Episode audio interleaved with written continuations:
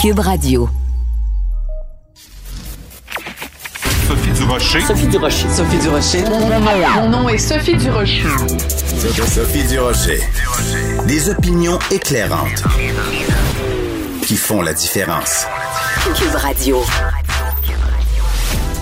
Bonjour tout le monde, j'espère que vous allez bien. Habituellement, je commence l'émission, vous le savez, vous êtes habitués maintenant, avec mon petit commentaire éditorial. Ben là, je vais aujourd'hui céder la parole à quelqu'un d'autre.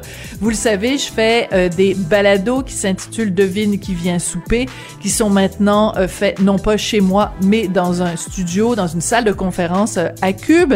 Et on le fait évidemment respectant toutes les mesures sanitaires du gouvernement. Et notre tout nouveau qui euh, est disponible à partir d'aujourd'hui. C'est avec euh, l'auteur Kim Thuy et l'animateur producteur Jean-Philippe Dion. On a parlé toutes sortes de choses. On a parlé euh, de ce que c'était pour Kim Thuy d'avoir un enfant autiste qui communique mieux qu'elle. On a parlé avec Jean-Philippe Dion de la maladie mentale de sa mère dont il et elle parlent ouvertement. Et aussi, on ne pouvait pas faire cette entrevue sans aborder la question de Marie-Pierre Morin. Voici ce qu'avait à en dire Jean-Philippe Dion. Marie-Pierre, je la considère comme une amie, puis malgré ce qu'elle a pu faire, ça restera une amie. Là, ça, pour moi, ça change rien. Puis Marie-Pierre ne m'a jamais rien fait, puis elle a jamais été terrible à mon égard, puis je l'ai jamais vraiment vue non plus dans des circonstances épouvantables. Mais, mais j'ai trouvé que c'était trop cher payé. Mm. Elle n'a pas été brillante dans des situations. Elle a, elle avait des démons à régler, puis je pense qu'elle aurait pas dû poser ces gestes-là. La punition était trop grave par rapport ben, à la faute. Aucun bon sens. Mm. Marie-Pierre, c'est une bonne fille, puis Marie-Pierre, c'est une personne qui a des des bonnes valeurs, puis qui est capable d'être hyper gentille, qui est extrêmement brillante. Et on a parlé, bon, de toutes sortes de sujets. Et pendant toute la balado, on essayait de faire en sorte que Kim Thuy euh, fasse une controverse. Elle en est absolument incapable. C'est drôle. Ça donne lieu à plein d'échanges vraiment drôlement intéressants. Alors, vous allez dans la section balado de Cube Radio, vous allez retrouver ça. Et ben, j'ai le goût d'en faire quand même de ben voyons donc. Je vais vous dire, euh, vous savez quoi? C'est tellement bon, ces balados-là. Ben, voyons donc c'est bon. Sophie Durocher. Une femme distinguée qui distingue le vrai du faux. Vous écoutez Sophie Durocher. Je vous dis souvent depuis plusieurs semaines à quel point mon collègue et ami Joseph Facal est en feu. Ses chroniques sont, sont vraiment là de la nitroglycérine, des bombes d'opinion mais je pensais pas à quel point euh, son entrevue qu'il a accordée à un certain Richard Martineau au Franc-Tireur aurait autant d'impact. Bonjour Joseph. Bonjour Sophie. Écoute, tu es la coqueluche de l'heure depuis ah. que les francs depuis que Télé-Québec a diffusé hier soir à 21h euh, l'entrevue que tu as accordée à Richard. Écoute, sur mes médias sociaux, je ne vois pas assez que ça. Les gens euh, soulignent ton, ton, ton courage, ta franchise. Alors, euh, c'est disponible bien sûr sur le site de Télé-Québec dans la section Frontières. Je vais vous en faire écouter un petit extrait de cette entrevue que tu as accordée à Richard hier. Jamais, jamais Richard, j'aurais pensé être ici en 2020 avec toi et prononcer ces mots. La liberté individuelle recule et c'est gravissime. Cette espèce d'idéal de, vertu auquel on croit tellement qu'on est prêt à couper des têtes, c'est pas nouveau sur dans l'histoire de la pensée, là. Et ça a fini par s'effondrer. Donc je me dis, à un moment donné, le bon sens va reprendre ses droits. Écoute, euh, tu as tu as fait beaucoup beaucoup beaucoup jaser dans les chaumières. Euh, c'est euh, t'avais vraiment envie de faire un coup de gueule. Ben, écoute, oui. En même temps, c'est ce que je pense et, et, et c'est ce que j'écris depuis longtemps. C'est juste que Richard m'offrait l'occasion de mettre un petit peu plus de nuances que dans une chronique de, de 500 mots. Et puis, euh, on ne se cachera pas non plus euh, que euh, la télévision euh, a aujourd'hui un impact, si tu veux, plus immédiat que si je m'étais mis au travail pour écrire un essai de 250 pages qui m'aurait pris 18 mois, là. Tu vois? Mais- Oui, surtout mais- si le, surtout si le premier ministre avait recommandé ton livre dans ses choix de lecture, euh, tu te serais fait tomber sur la tomate, hein? non, tu vois, je, je, je suis pas totalement dinosaure, là. Je suis quand même tout à fait capable de reconnaître la, la, la, la puissance des médias euh, électroniques. Euh, et puis aussi, je te cacherai pas que euh, pour moi, ça me faisait un petit quelque chose que Richard, après 23 ans à la tête d'une émission, il y a combien d'émissions qui ont duré 23 ans? Pour Ben. l'avant-dernière euh, me disent Hey, ça te tente-tu? Fait que c'était vraiment une occasion à ne pas à ne pas rater. Et ce matin, bon, moi je suis pas vraiment beaucoup, beaucoup sur les réseaux sociaux, mais il y a quand même des gens qui réussissent à me rejoindre et qui me disent que, au fond, j'ai mis des mots sur un malaise que eux-mêmes ressentent depuis longtemps. Et, et- et donc, ben, j'ai comme l'impression que si ça a pu aider minimalement, ben, c'est déjà ça. Voilà. Et je trouve que cette entrevue complète parfaitement euh, le travail de fond que tu fais depuis plusieurs années maintenant au Journal de Montréal, Journal de Québec, dans tes chroniques, qui est cette réflexion sur l'état des choses du Québec et une réflexion qui est pleine d'amour. C'est comme si tu regardais le Québec en disant, en, en, en regardant un de tes élèves à l'université, en disant, mais mon cher élève, ton potentiel est tellement extraordinaire.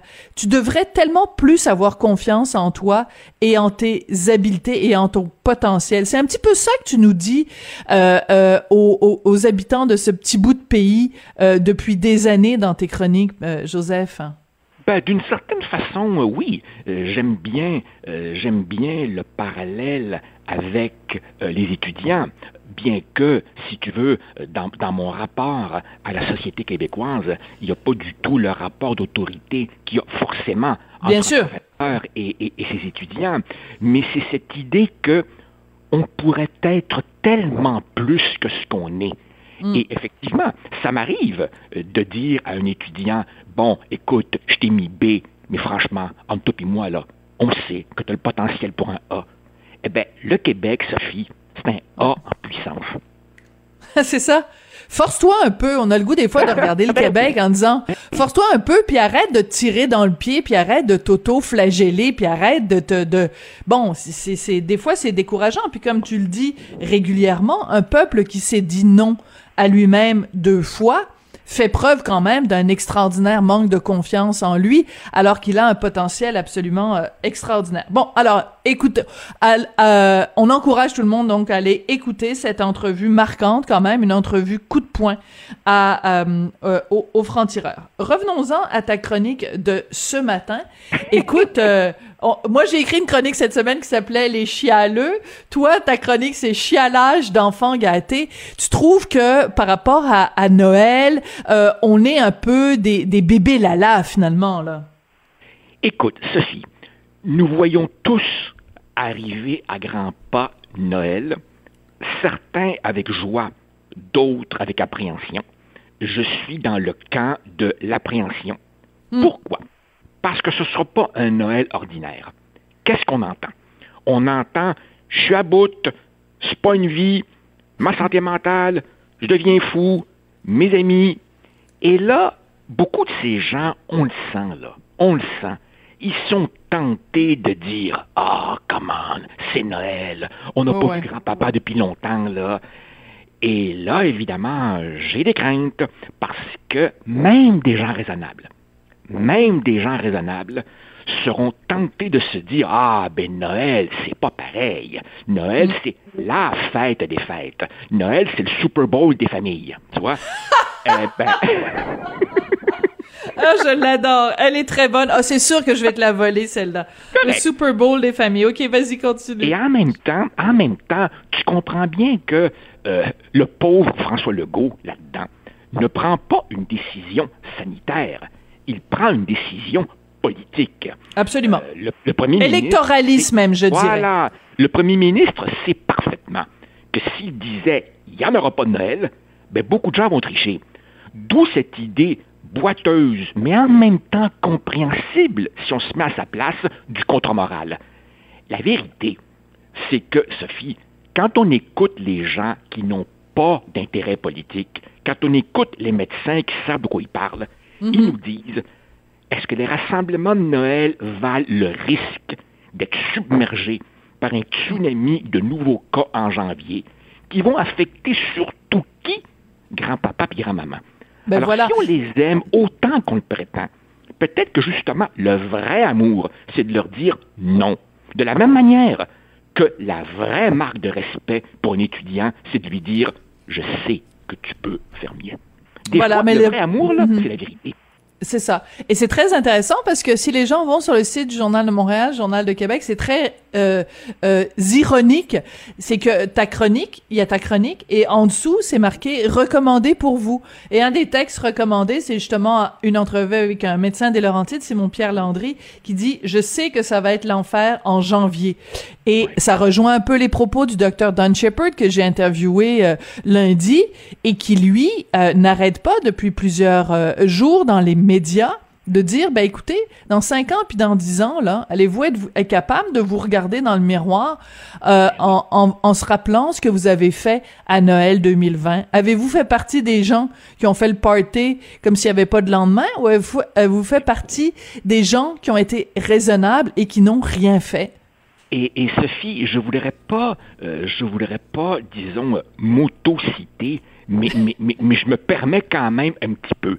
Là, franchement, là, écoute, la crise des années 30 a duré 10 ans. Oui. La Deuxième Guerre mondiale a duré 6 ans. La grippe espagnole a duré 3 ans.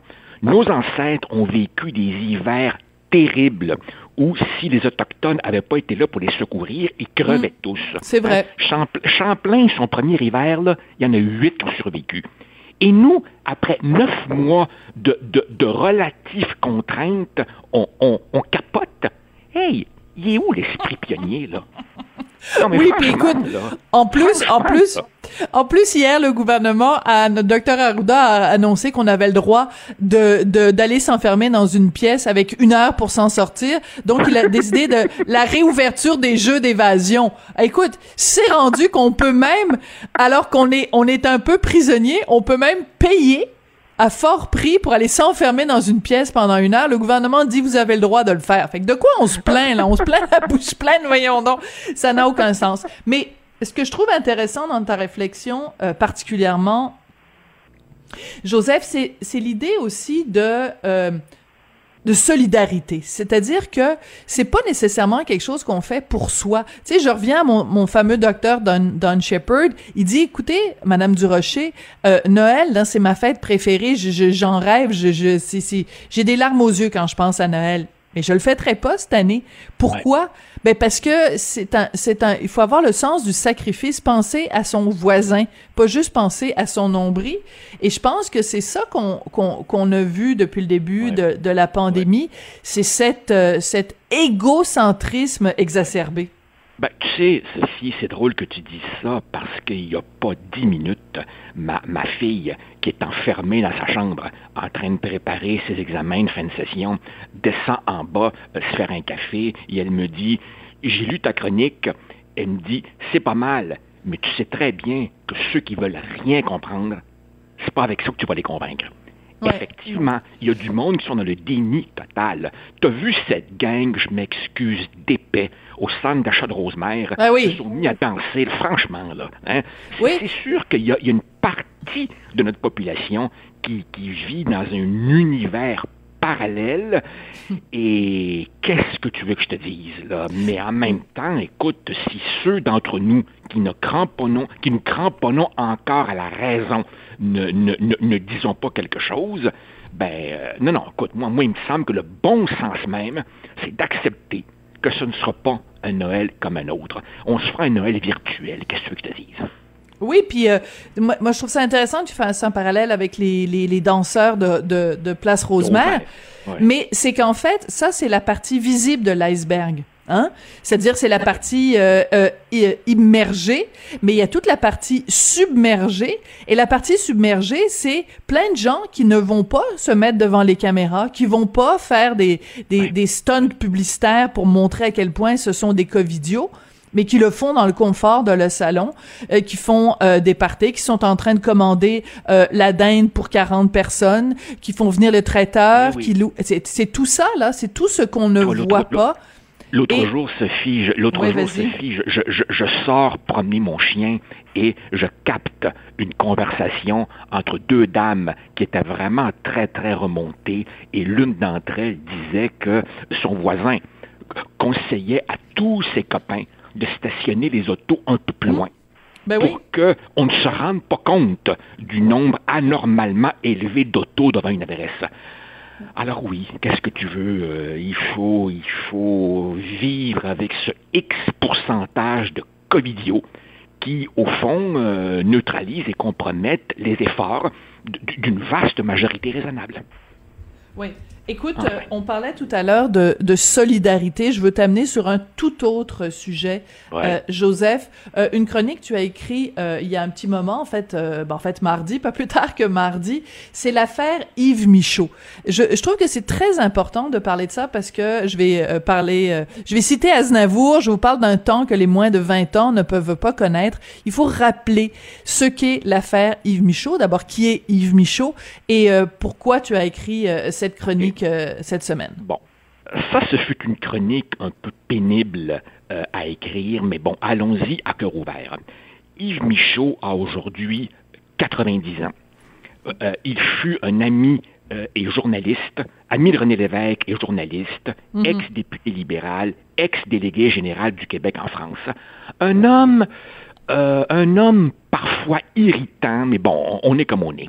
Quoi qu'il Un érudit. Un érudit, Un érudit, vraiment, voilà. là. Quel- Ouais. quel- quelqu'un qui, quelqu'un qui, qui, qui, qui aime euh, placer le bon mot, qui, bon, enfin, ne laisse personne indifférent. Quoi qu'il en soit, quoi qu'il en soit, euh, il y aura 20 ans euh, dans quelques jours. C'était à l'époque du gouvernement euh, de Lucien Bouchard. J'étais député et ministre. Nous arrivons au Parlement et là, on nous annonce qu'une motion d'urgence sera déposée pour blâmer Yves Michaud pour les propos euh, supposément inacceptables qu'il aurait tenus la veille euh, à l'endroit des communautés ethniques et de la communauté juive. Alors évidemment, qui dit motion d'urgence dit fébrilité. Nous regardons tous le texte de la motion, mais nous ne demandons pas à voir quels sont les propos suffisamment controversés. Euh, on fait confiance. Euh, comme je l'explique, euh, on est à quelques minutes de la période des questions. C'est un sauna politique. On est tous fébriles, on est tous tendus. La motion est présentée conjointement par euh, le Parti libéral et le Parti québécois et on la vote. Comme ça. Et très rapidement, on s'aperçoit que euh, Michaud n'a rien dit euh, d'absolu- euh, inqualifiable. Et donc, évidemment, euh, un peu mal à l'aise, au fil des années subséquentes, euh, nous sommes un certain nombre à nous excuser à titre individuel. Mm. Je comprends que cette accumulation d'excuses individuelles n'aura jamais la portée Voilà. symbolique et institutionnelle d'une motion votée par le Parlement de tous les élus du peuple du Québec.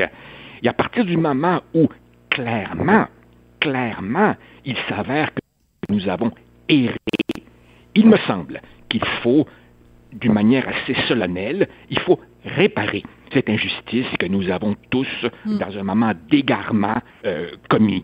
Et dans quelques jours, euh, ce sera le 14 décembre 2020, dans quelques jours, ce sera le 20e, euh, j'ose pas dire, anniversaire de, de- de ce triste moment. Et maintenant que la poussière est retombée, maintenant que le personnel politique a été renouvelé, maintenant qu'il ne reste plus qu'un député de cette époque, nul autre que le premier ministre, il me semble que le moment est venu de, avec dignité et humilité, dire qu'on s'est trompé et de voter une motion pour réparer cet affront commis à l'endroit d'un homme qui a aujourd'hui 90 ans. Voilà. Ben écoute, c'est très bien, euh, c'est très bien résumé. Espérons que euh, à l'Assemblée nationale, ils, ils, t'entendront. Bon, tu es pas le seul, évidemment, à, à, demander ça depuis depuis un bon moment déjà. Mais en effet, 20 ans plus tard, euh, ce serait, ben, disons, la moindre des choses. Écoute, Joseph je vais euh, à, la, à, la, suggestion de Sébastien Laperrière, mon collègue réalisateur et metteur en ondes, on va se quitter avec cette chanson de Charles Aznavour que j'évoquais tout à l'heure. Euh, je vous parle d'un temps euh, que les moins de 20 ans ne peuvent pas connaître, la bohème, euh, parce que ben, ça s'applique à toutes sortes de choses dont on s'est parlé aujourd'hui. Alors je t'embrasse, cher ami, et on se retrouve jeudi prochain. Avec plaisir. Au revoir. d'un temps que les moins de 20 ans ne peuvent pas connaître Montmartre en ce temps-là accrochait ses lilas jusque sous nos fenêtres et si l'humble garni qui nous servait de nid ne payait pas de mine. C'est là qu'on s'est connu, moi qui criais famine et toi qui posais nu. La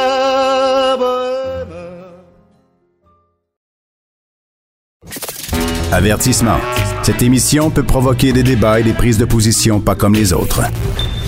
Vous écoutez Sophie Durocher. Vous connaissez bien sûr euh, la députée du Parti québécois Véronique Yvon. Voici ce qu'elle a écrit euh, hier sur son compte Twitter. Les parents adoptants ont maintenant droit à la même durée de congé parental que les parents biologiques, une grande avancée qui fait toute une différence pour les familles adoptantes et qui résulte d'une mobilisation inspirante et d'un beau travail de collaboration parlementaire. On va parler de tout ça avec Anne-Marie Morel. Elle est présidente de la Fédération des parents adoptants du Québec. Madame Morel, bonjour. Bon matin, Madame Durocher. Comment allez-vous? Ben bien, on peut pas dire qu'on va pas bien. C'est un très grand jour qu'on attendait depuis près de 15 ans. 15 ans? On est très heureux. Oui, dès, dès le balbutiement euh, du régime québécois d'assurance parentale, la fédération faisait déjà des représentations pour euh, obtenir un congé qui était équitable, qui était équivalent pour des besoins différents, mais à l'époque, il avait malheureusement pas été écouté. Alors, il faut euh, remettre les choses dans le contexte. Euh, quand on, on, accouche au Québec, euh, le, la mère et le père et ou ont, droit à un congé parental avec une rémunération parce qu'on dit, ben écoutez, c'est tellement physiquement exigeant prendre soin d'un petit bébé. Et la logique à l'époque, c'était de dire, ben voyons, un parent adoptant pourquoi ils ont besoin d'avoir un congé? C'était ça, c'était ça que vous faisiez répondre à l'époque, non, Madame Morel? Il y avait eu de l'ouverture, là, je vous dirais, euh, du gouvernement de l'époque, mais on ne voyait pas à quel point ça pouvait être aussi exigeant, et surtout du point de vue de l'enfant. Donc, imaginez cet enfant qui arrive dans une nouvelle famille. Parfois, c'est un bébé naissant, parfois, c'est un enfant beaucoup plus vieux, et c'est un enfant qui a vécu un abandon, que, les hmm. adultes n'ont pas gardé. Euh, euh, des fois de façon volontaire, des fois de façon euh, moins volontaire. Donc, des enfants qui ont subi des, des traumatismes aussi. Et c'est ça qu'on doit réparer avec le temps. Oui, parce que euh, il faut s'imaginer donc un enfant qui arrive dans une famille, tu peux pas lui dire alors que justement il a été l'objet d'un abandon, tu peux pas lui dire bon ben euh, on va te confier à quelqu'un d'autre, papa maman s'en vont euh, travailler. Ben non, et on a cet enfant-là a besoin d'une présence et là à la rigueur je dirais même que le, le pour un enfant adopté, la présence de ses parents auprès de lui à temps plein ou d'un des deux parents est encore plus importante même que pour un enfant euh, parce que à la rigueur euh, on vient d'accoucher on peut aussi euh, avoir de l'aide de, de quelqu'un d'autre mais pour un enfant qui arrive dans une nouvelle famille le lien qui est établi est extrêmement important oui, c'est vraiment le premier soin, hein? donc d'établir, rétablir la confiance envers les adultes. Et pour l'enfant, on n'est pas un parent, là, on n'est pas la maman lorsqu'elle est enceinte, l'enfant reconnaît déjà à la naissance la voix, l'odeur, hmm. certaines certaines choses qu'il a entendues. Alors, on n'a pas ça avec l'enfant adopté qui arrive et qui a des fois transité par plusieurs autres familles avec d'autres adultes donneurs de soins bien avant nous pour l'enfant, on est une autre famille d'accueil, un autre orphelinat, un autre milieu, mm. et, il attend le prochain. Donc, dans sa tête, à lui, ce n'est pas un milieu permanent. C'est transitoire. Exact, c'est vraiment ça qu'on doit travailler, donc redonner la confiance à l'enfant et lui faire comprendre que c'est un milieu qui ne le laissera pas tomber et qui lui appartient pour toujours. Et quand l'enfant arrive dans la famille, euh, le mien est arrivé en septembre à près de trois ans, donc il en a vécu des, gens qui sont passés dans sa vie, donc les études nous montrent que ça pourrait prendre au moins l'équivalent de son âge avant de vraiment intérioriser le fait qu'il appartient à notre famille puis qu'on ne le laissera pas euh, ailleurs par la suite. Donc, c'est très, très long et c'est la présence du parent et le fait de lui donner des soins qui permet de fabriquer cette confiance euh, à nouveau en les adultes. C'est quoi le plus gros préjugé auquel vous avez vu à faire face? Vous dites que c'est un combat que vous avez mené pendant 15 ans. Le plus gros préjugé qui fait en sorte qu'il y avait cette inéquité entre les parents euh, biologiques et les parents adoptants face au régime d'assurance parentale? Mais en fait, vous allez, je vais peut-être vous surprendre, c'est souvent les papas biologiques qui ont été contre contre la mesure. Hein? La ah grande majorité, oui, la grande majorité des, des mères le comprenaient instinctivement. Premièrement, qu'il faut donner des soins à un enfant, un enfant qui a été des fois blessé, battu, mal nourri. Euh, donc, c'était assez instinctif. Donc, les quelques fois où on a eu de l'opposition et au niveau juridique, c'était c'était ça également. Euh, c'était souvent des papas adoptants euh, biologiques pardon, qui disaient qu'eux aussi n'ont pas accouché, donc le parent adoptant ne mérite pas plus qu'eux. Euh, donc, ah! ils, se comparaient à intéressant. Euh, Exactement. Donc c'était ça un petit peu, mais je vous dirais qu'au niveau euh, au niveau politique, euh, la première crainte, donc au départ c'était Madame Michel Courchaine qui était là et la crainte c'était dans la naissance d'un RQAP que le déficit soit trop important. Donc ils avaient répondu hmm. euh, aux professionnels, à la fédération, écoutez, laissez-nous un an pour évaluer le programme, puis par la suite on on ravisera. Et finalement on s'est pas ravisé. Il a fallu plusieurs gouvernements et plusieurs batailles, de nombreuses pétitions où les les citoyens, les Québécois ont été quand même extrêmement nombreux là, à appuyer euh, les adoptants, mais il a fallu euh, se battre très longtemps pour enfin obtenir l'ouverture qu'on a aujourd'hui et l'équité qu'on a depuis euh, trois jours maintenant. Oui, écoutez, euh, est-ce que vous avez ouvert une bouteille de champagne ou je sais pas une bouteille de 7-Up et quelque chose pour fêter ça? Pas encore parce que là, avec le confinement, on peut pas trop fêter tout seul, là, c'est un peu décevant, mais un jour on le fera euh, certainement parce que pour vrai, c'est une mesure qui change la vie euh, des parents, qui réduit le stress énormément et, et la pandémie pour les parents qui sont à l'international, du moins la pandémie a rallongé beaucoup le temps que les enfants en passant en orphelinat, les parents commencent à peine à aller chercher leurs enfants enfants qui ont passé plusieurs mois euh, de plus euh, en, orphelinat, donc qui, sont abîmés et qui ont besoin du temps euh, à la maison. Donc pour eux, c'est vraiment un, cadeau du ciel qui, enlève beaucoup de casse-tête et qui leur change la vie. Oui. quand on compare, je mets, si je prends un papier puis j'écris les deux, les, quatre mots l'un à côté de l'autre, là, parents biologiques, parents adoptants, ben, il y a quand même le mot parent qui est en commun, là pourquoi on fait une différence ce qui est important, c'est pas ce qui est à droite, c'est ce qui est à gauche. Parents, parents, c'est la même chose. Oui, puis moi je vous ferais la même chose avec les enfants. Enfants biologiques, enfants adoptés. Pourquoi on avait des enfants qui passaient quatre mois, quatre mois de moins avec leurs parents? Puis des fois, c'est des petits mm. bébés naissants là que les parents euh, étaient contraints de remettre à, la garderie à 7-8 mois. Euh, donc euh, c'était déjà une injustice très très forte du point de vue de l'enfant. Et je pense que c'est ça qui a joué dans la balance quand on a réussi à faire comprendre que oui, le programme est pour le travailleur, mais sur qui il a un impact euh, important sur le parent et sur l'enfant. Et là, on avait des enfants qui étaient discriminés et ça, mm. c'était pas acceptable. Donc, c'est ce qui nous a donné cette détermination de se battre très fort et on a eu la chance de rencontrer euh, sur notre chemin euh, des Madame Yvon, entre autres, qui quand même déjà en 2014 nous appuyaient là, dans cette démarche-là. Lorsqu'on faisait des sorties, elle était présente, donc j'en profite pour la remercier. Et par la suite, ben, en travaillant avec le ministre Boulet, on est arrivé à une entente et puis ça aussi, c'est une ouverture dont on avait euh, grandement besoin. Donc, on a été très, très euh, heureux euh, de la finalité. Euh, je veux pas évidemment faire du, du rentrer dans l'intimité de qui que ce soit, mais est-ce que vous pensez que le fait que Madame Yvon elle-même soit avec son conjoint des parents adoptants, que ça a fait une différence de, de, de sensibilisation? Mais à la base, je pense qu'on n'a pas eu besoin de lui expliquer longtemps qu'est-ce que c'est la normalité adoptive. Parce que c'est mhm. normal, on n'en veut pas un, député ou un, un, Québécois qu'on rencontre et qui nous dit, ben, il me semble que ça doit être moins difficile, vous accouchez pas. Ça, euh, quand on ne sait pas, c'est pas quelque chose qui vient nous chercher. On explique euh, les défis qui sont différents, les défis d'attachement, les traumatismes antérieurs, les souvenirs sensoriels de nos enfants. Une fois qu'on explique, les gens comprennent.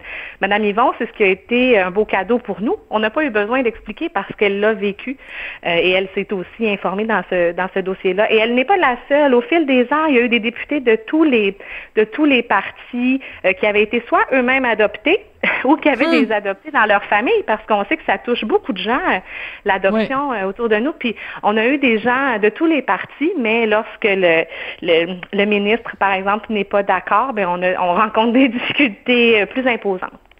Oui, c'est sûr que ça, disons que ça, ça évite le, deux trois heures que vous devez passer pour expliquer une situation si la personne l'a vécu.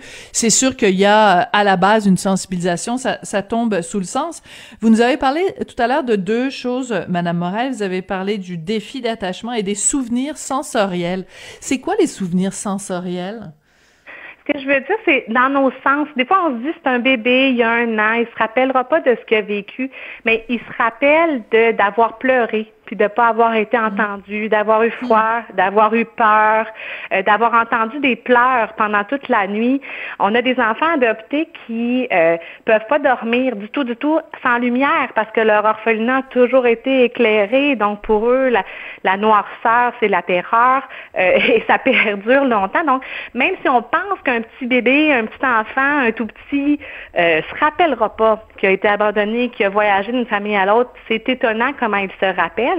Et pour l'adoptant, mais ça, c'est un, une boîte noire, hein, mais qu'on ne sait pas ce qu'il y a dedans, un peu comme mm. un accident d'avion.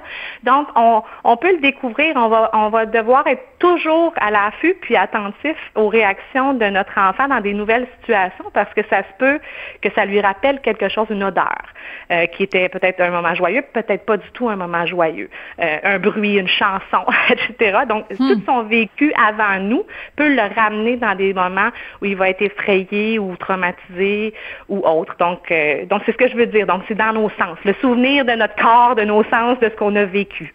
Je comprends. Mais c'était intéressant, c'était important pour moi de, de vous poser la question parce que je ne suis pas une maman adoptante, donc je, je trouvais ça important de, de vous poser la question pour bien, pour bien le comprendre.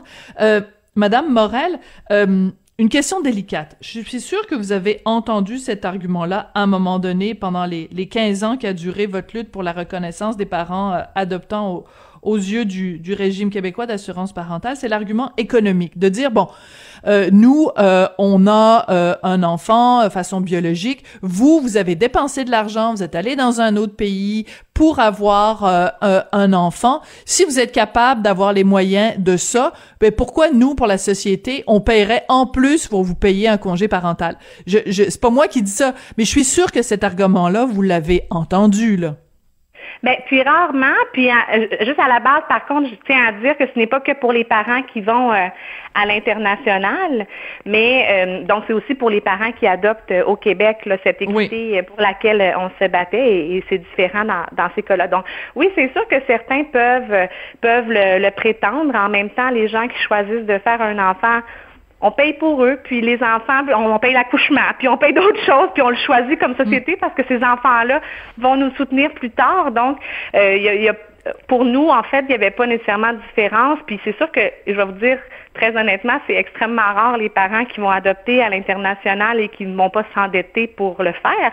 Hein. Donc, euh, déjà, le, le, support financier est très important. Puis les gens qui font le choix pour l'international, ça, par contre, il y a beaucoup de préjugés autour de ça. On a l'impression que c'est parce qu'on veut aller chercher euh, un enfant rose en bonne santé, etc. C'est pas du tout ça. Il faut bien connaître le processus ou le choix d'adoption du Québec aussi pour comprendre que certains parents qui préfèrent une autre modalité parce qu'au Québec, lorsqu'on nous confie euh, un enfant, il y a deux façons de le faire. Par l'adoption régulière, qui va prendre plusieurs années, 7 à 10 ans, avant d'avoir un enfant qui est proposé. Donc, notre projet de famille, il faut le voir à très, très long terme. Et l'autre, c'est par l'adoption par la famille d'accueil banque mixte. Et mhm. quand on passe par ce processus, la plupart du temps, l'enfant va rester chez nous, mais l'enfant peut retourner à sa famille biologique et le processus de la famille d'accueil banque mixte sa finalité, c'est pas l'adoption, c'est d'essayer que la famille d'origine se réhabilite et puisse reprendre leur enfant. Donc, il faut quand même des parents qui sont prêts à dire, moi, je vais prendre un enfant peut-être pendant six mois, un an, peut-être qu'il va me quitter et que je vais recommencer ma famille à zéro. C'est un autre projet et, c'est un projet qui est fantastique puis qui fonctionne, mais il faut être capable de, de le vivre comme ça. Donc, le choix à l'international peut être basé sur plein de raisons. Des fois, même parce que les parents eux-mêmes ont une origine euh, qui n'était pas québécoise au départ, qui veulent euh, avoir des enfants aussi euh, de leur origine. Donc, ça, ça dépend vraiment de chaque famille. Ben écoutez, je, je c'est la première fois qu'on se parle, Madame Morel. Je trouve que vous êtes une excellente vulgarisatrice, une excellente éducatrice en question d'adoption. Vous nous expliquez les choses vraiment avec beaucoup de clarté, beaucoup de conviction, beaucoup de, de passion. Donc, 1er décembre 2020, vraiment une journée à marquer d'une belle croix blanche parce que ça fait toute une différence à partir de donc de ce 1er décembre. Les parents euh, adoptants ont le même, exactement les mêmes droits en regard de l'assurance euh, parentale que les parents euh, biologiques. Vraiment, ben écoutez, on a hâte que vous puissiez justement fêter ça au champagne ou au mousseux ou on y compte bien, on y compte bien. Merci beaucoup, Madame Desrochers, Durocher. Ça fait plaisir. Merci beaucoup, Annie. Euh, Annie Marie, oui, c'est ça, Morel, présidente de la Fédération des parents adoptants euh, du Québec. Donc, euh, depuis le 1er décembre, premier jour d'équité, parce que c'est vraiment ça dont on parle. Hein. L'équité, c'est que tout le monde est traité de façon équitable. Donc, on ne fait plus, au regard de la loi, de distinction entre des parents qui sont adoptants ou des parents qui sont des parents biologiques. Tout le monde est traité sur le même pied et je suis parfaitement d'accord avec Véronique Yvon qui dit que c'est vraiment un grand jour. C'est important. Et euh, il faut le souligner aussi, hein, c'est pas juste Véronique Yvon, évidemment, ça a été un travail parlementaire avec d'autres députés de d'autres formations politiques. Mais quand les politiciens euh, vont, regardent au-delà des lignes politiques et décident de se battre pour un projet commun, on l'a vu avec Mourir dans l'animité, on le voit euh, pour les cas d'agression sexuelle aussi, ben, ça produit ce qu'il y a de plus beau dans le parlementarisme. En tout cas, dans ce cas-ci, c'est un très bel exemple.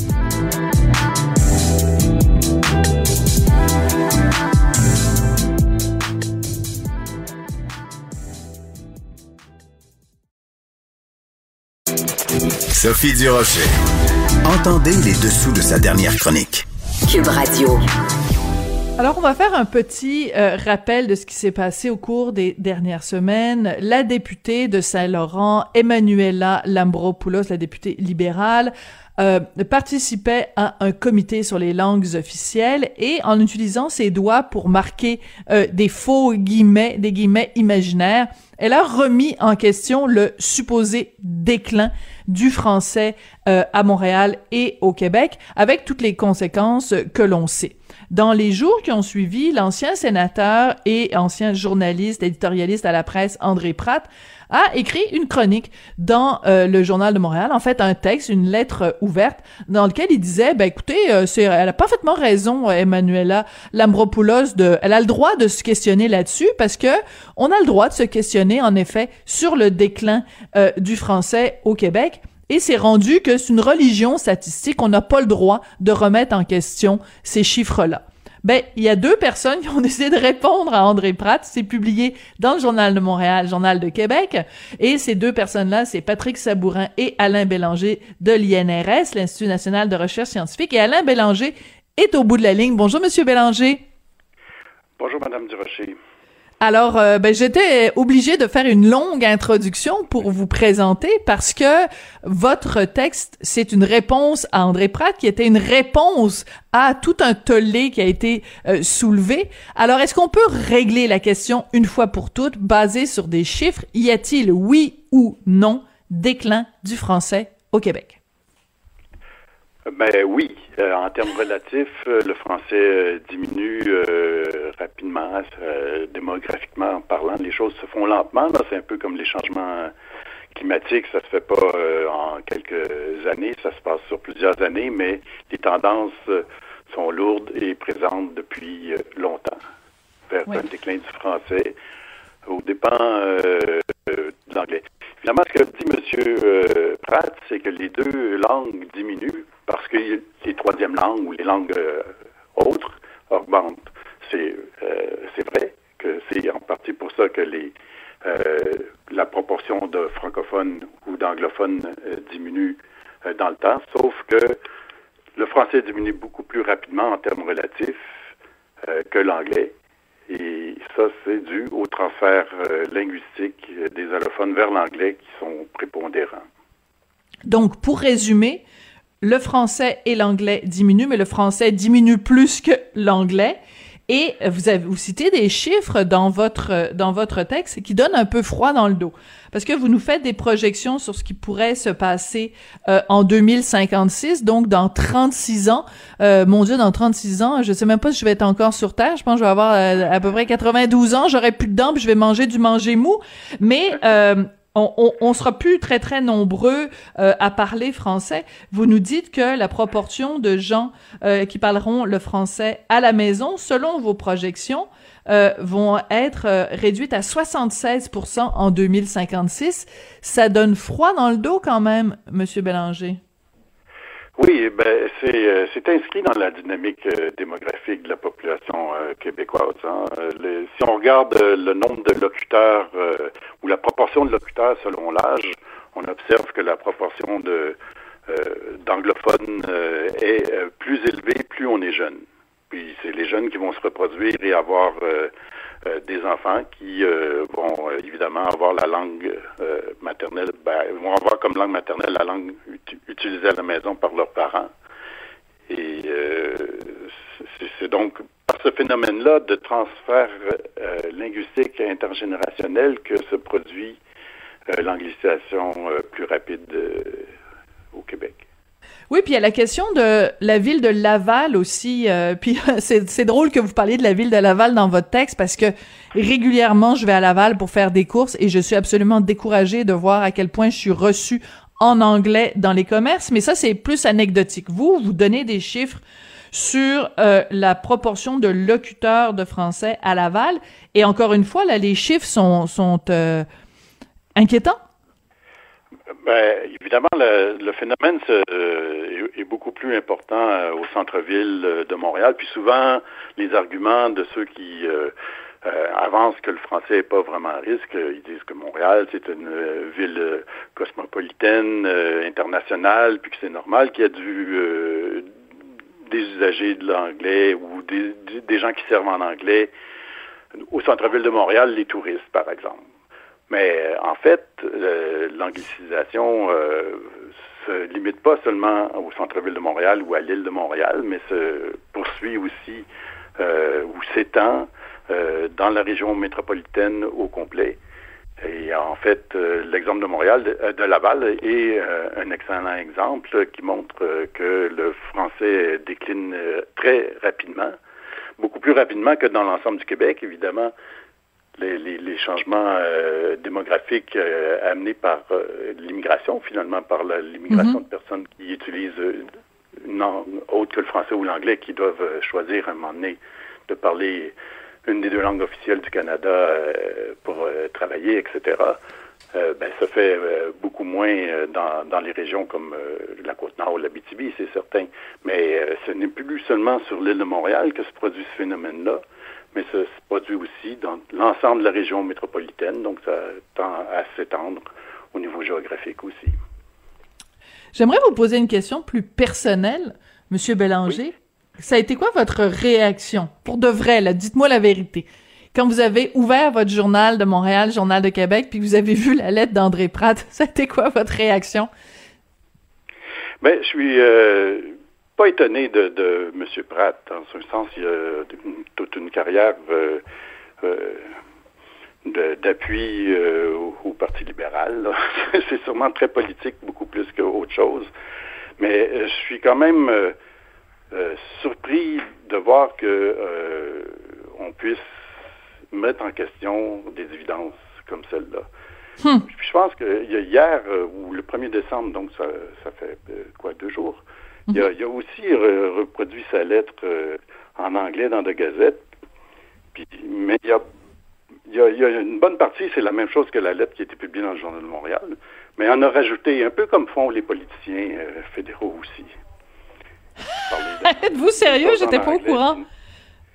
Donc, il l'a republié en anglais en en rajoutant une couche de crémage. Oui, il a, il a ajouté d'autres statistiques encore euh, biaisées, mais qui plaisent plus aux anglophones qu'aux francophones, qui sont presque, qui sont beaucoup plus choquantes en fait, même. Dans le sens, euh, dans, dans la lettre en anglais, il parle euh, du fait que les ayants droit, euh, donc ceux qui ont le droit d'aller à l'école Mhm. française, là, les, La clause Canada, ont diminué entre 1986 et 2015. Ben, c'est à peu près certain qu'ils vont diminuer si la fécondité des anglophones est inférieure euh, au seuil de remplacement, c'est-à-dire deux enfants par femme. S'ils n'ont pas deux enfants par femme, ça va diminuer. Ça va diminuer aussi parce que les Anglais, les anglophones ont tendance à quitter euh, la province euh, de Québec Voilà. plus souvent que les, les- les francophones. Donc, ça, ça ne peut pratiquement que diminuer, sans compter que la croissance démographique est elle aussi euh, moins, moins, moins grande. Donc, c'est pas vraiment la bonne statistique. S'il veut parler euh, du problème de l'éducation ou, euh, ou de la répartition euh, linguistique euh, au niveau de l'éducation, il devrait peut-être plus regarder au niveau du cégep. Ce qu'on observe au cours des dix dernières années, c'est une augmentation des effectifs dans les cégeps anglophones de 25 Ouch. ça, bon, ben, la population euh, augmente, il y a plus de, de gens qui vont euh, faire des études plus longues que dans le passé. Euh, on s'attend à ce que ça, soit possible, même s'il n'y a, pas de transfert linguistique. Ce qu'il faut comparer, c'est cette proportion-là euh, d'augmentation dans les effectifs euh, au cégep anglais de 25% à celle des, effectifs dans les cégeps français, qui est beaucoup moindre à 17% au cours de la dernière décennie. Hmm. Donc, il je- y a, y y y plein d'indicateurs pour montrer qu'il y a un transfert euh, vers euh, l'anglais euh, plus grand que ça devrait l'être pour maintenir l'équilibre linguistique au Québec. Les, Franc- les francophones et les anglophones ont à peu près la même croissance naturelle, c'est-à-dire la différence entre les naissances et les décès. Donc, il n'y a pas vraiment de différence au niveau euh, de la fécondité ou de la mortalité des deux groupes linguistiques. Ce qui euh, détermine l'évolution future euh, de la proportion de francophones au Québec, à Montréal ou à Laval ou dans l'ensemble du Québec, c'est les transferts linguistiques. Là aussi, dans sa lettre en anglais, il n'en avait pas parlé en français, là, il cite que 75% des immigrants récents choisissent le français quand ils font un transfert linguistique. Ben, D'une part, 75 c'est pas suffisant. Ben non. Parce Parce, qu'il y a le que- 25% qui est problématique. Ben, oui, ben, Puis c'est pas Oui, suffisant pour remplacer justement euh, le, le- le- les pertes démographiques qu'on a en faveur du français, là. Ben, les, les francophones de langue maternelle euh, représentent 90% des usagers de langue euh, officielle. On doit comme retirer du dénominateur les, les allophones. C'est, vraiment la proportion du français par rapport à l'anglais qui est importante. D'une génération à l'autre, les, les, les allophones vont adopter le français ou l'anglais. Ce qui est important, c'est le choix qu'ils vont faire. Mhm. Donc, euh, alors, qui se fait, qui se fait lentement. C'est, évident qu'un couple d'immigrants s'installent à Montréal, qui ont une langue autre que le français ou l'anglais, vont continuer à parler l'espagnol, l'arabe ou le chinois chez eux. C'est normal. On ne veut pas penser euh, changer la langue d'usage à la maison euh, de la population. Par contre, s'ils adoptent l'anglais ou le français, leurs enfants vont aussi euh, parler l'anglais ou le français. Puis, donc, il y, a, y y des transferts linguistiques qui vont, qui vont euh, se réaliser. Donc, c'est absolument important de regarder cette variable-là aussi. C'est ça, c'est que c'est pas la première génération qui, qui, qui importe ou qui a un, un- un tel poids euh, démographique sur la, la langue d'usage, c'est la deuxième, la troisième et les quatrième génération. C'est ces choix-là qui sont faits à ce moment-là, qui, qui sont absolument déterminants. Mais écoutez, je suis encore estomaquée parce que vous me dites à propos de la lettre d'André Pratt en anglais. C'est sûr qu'après l'entrevue, je vais aller voir ça pour voir en effet les différences qu'il y a entre les deux lettres. Écoutez, je reviens à la lettre que vous, vous avez publiée euh, dans le Journal de Montréal, Journal de Québec. Ça se termine avec la phrase suivante, le déclin lui-même n'est pas une opinion. Il s'agit d'une réalité démographique. Et c'est un petit peu ça qui est, en fait, au cœur de ce débat. Parce que, si je reviens à la déclaration d'Emmanuela Lambropoulos lors du comité sur les langues officielles, elle en faisait une question d'opinion. Elle en faisait une question de oh ben ça dépend du point de vue où vous vous placez. Alors que et et et, euh, et euh, André Pratt allait un peu dans dans dans le même sens en disant ben ça se discute. Et en fait, vous, vous venez mettre un point euh, à tout ça en disant, ben c'est pas une question de point de vue, c'est pas une question d'opinion, c'est pas une question de où on se situe sur l'échiquier. Il y a une réalité et la réalité est que c'est un déclin. Parce que André Pratt il disait c'est pas un déclin c'est une fragilité. Et il joue un peu sur les mots non? ouais ce qu'il disait c'est que les, le, le, le, français diminuait mais l'anglais aussi. Donc euh, c'est parce que euh, y a, les, les, allophones augmentent. Donc il n'y a pas vraiment de problème c'est juste parce que les allophones augmentent que les français diminuent en proportion. Parce qu'il n'y a pas de diminution en nombre absolu, ni du français ni de l'anglais. Mais la, la, croissance euh, de la population anglophone est plus rapide que celle de la population francophone à cause des transferts linguistiques euh, des allophones qui sont euh, plus grands proportionnellement vers l'anglais que vers le français. Ben, je pense que la démonstration est assez claire est assez clair, euh, Monsieur Bélanger. Donc, je rappelle que vous êtes professeur de démographie à l'INRS, l'Institut national de recherche euh, scientifique. Et, euh, ben, écoutez, euh, c'est drôlement intéressant. Donc, pour que les gens, justement, puissent prendre pleinement connaissance de tout ça, j'invite tout le monde, bien sûr, à, à, retourner sur le site de Cube. Vous allez retrouver l'entrevue que j'ai faite ici même avec André Pratt. Et entrevue qu'il a quand même commencé en disant, je ne suis pas démographe, mais trois petits points de suspension. Et là, il nous a expliqué son, son son, point de vue. Alors, euh, je trouvais ça équitable de pouvoir faire euh, entendre les deux euh, les deux parties dans ce dans ce dossier-là. Merci beaucoup, Monsieur Bélanger. Ben, c'est moi qui vous remercie. Merci. À la prochaine. Alain Bélanger, donc professeur de démographie à l'INRS. Ben, c'est avec euh, lui et euh, cette passionnante discussion que se termine l'émission d'aujourd'hui. Je vous rappelle qu'on va être évidemment là de retour demain. Euh, à partir de midi, l'émission est disponible en balado. Sinon, vous l'écoutez en direct à 17h30 sur Cube Radio. Et en tout temps, ben, vous le savez, vous allez sur le site de Cube Radio et vous pouvez retrouver tous les balados de nos différentes émissions. Merci à Sébastien Laperrière mise en onde, Hugo Veilleux à la recherche, et je vous dis au revoir et à demain.